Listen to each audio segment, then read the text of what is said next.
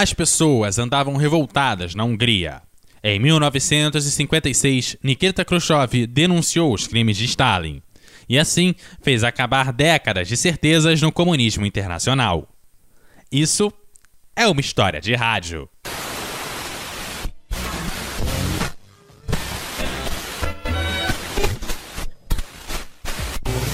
História de rádio.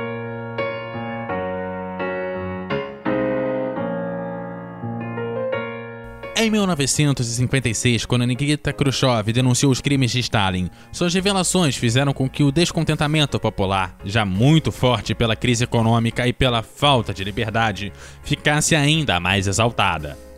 Foi assim que, no outono de 1956, teve distúrbios na Polônia, onde os manifestantes conseguiram que parte das suas demandas fossem atendidas.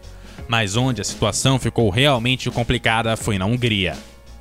No dia 23 de outubro, cerca de 200 mil pessoas se manifestaram contra o regime em Budapeste, comandadas por associações de escritores e estudantes. Entre suas demandas, a independência nacional, uma democracia verdadeira e a manutenção das conquistas sociais. Megőrzik emléken, kiket szerettem, akik bimbózó éveim derűjét. Algumas centenas de pessoas entraram no ar na Rádio Budapeste para transmitir as suas exigências. Enquanto isso, a polícia acabou disparando do topo dos edifícios contra os manifestantes, deixando vários mortos. Foi então que a manifestação se tornou um símbolo popular, fazendo com que os do regime comunista fossem arrancados, destruídos ou queimados. Para tentar conter a situação, o governo húngaro convocou as tropas soviéticas presentes no país, na tentativa de reprimir a revolta, ao mesmo tempo que fez algumas concessões para tentar acalmar os ânimos da população.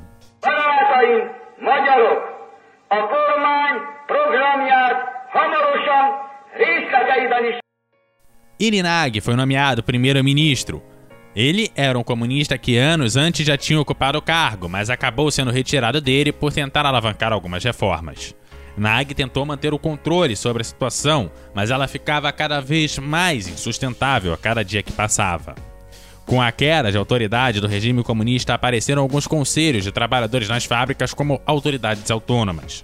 E alguns camponeses voltaram a ocupar suas terras. A polícia política foi dissolvida e presos políticos foram soltos, e também partidos políticos voltaram à ativa.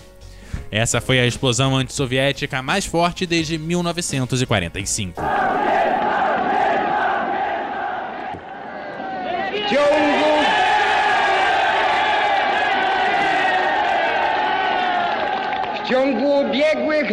Algumas rádios foram ocupadas e passaram a ser porta-vozes da revolução. A principal delas foi a Rádio Kosovo Livre. Em Moscou, a revolução era definida como, abre aspas, uma contra-revolução dos fascistas e capitalistas apoiados pelo imperialismo, fecha aspas. Por sua vez, a Rádio Europa Livre, a emissora financiada pelos Estados Unidos, animava os húngaros a lutar pela sua liberdade, sem importar o que, e dizia também que o Ocidente iria à sua ajuda. Dulles amerikai külügyminiszter később újabb rövid nyilatkozatot tett mondván muito se discutiu nos meses seguintes sobre o papel da Rádio Europa Livre na extensão e prolongamento das manifestações húngaras. A rádio chegou a transmitir comentários sobre como se fabricavam coquetéis Molotov na Segunda Guerra Mundial. A szabadság felé vezető úton tornyosuló akadályok tekintélyes részét a barikádok szabadságharcosai szétrobbantották. No final de outubro, a situação chegou a uma tensa calma. Os soviéticos, inclusive, começaram a se retirar do país. Porém, Nag, então primeiro-ministro, tomou decisões que mudavam toda a geopolítica da zona. Anunciou a criação de um regime político pluralista e a saída da Hungria do Pacto de Varsóvia para se converter em um país neutro. Eram duas coisas que nem Moscou nem os comunistas húngaros do núcleo duro do partido poderiam admitir. O núcleo duro acabou criando um autoproclamado governo revolucionário dos trabalhadores e camponeses e solicitou a ajuda soviética em nome do socialismo e da paz para deter o caos e estabelecer a democracia popular na Hungria. Assim, as tropas soviéticas apareceram no dia 4 de novembro de 1956.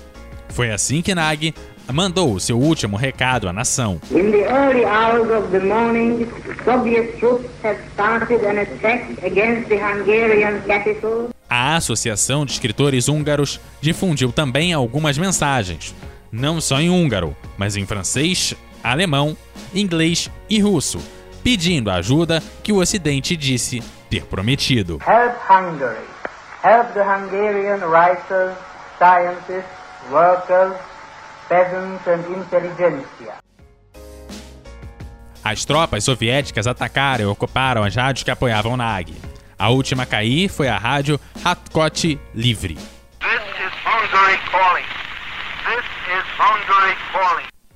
No último comunicado da rádio se dizia, abre aspas, aqui Hungria chamando.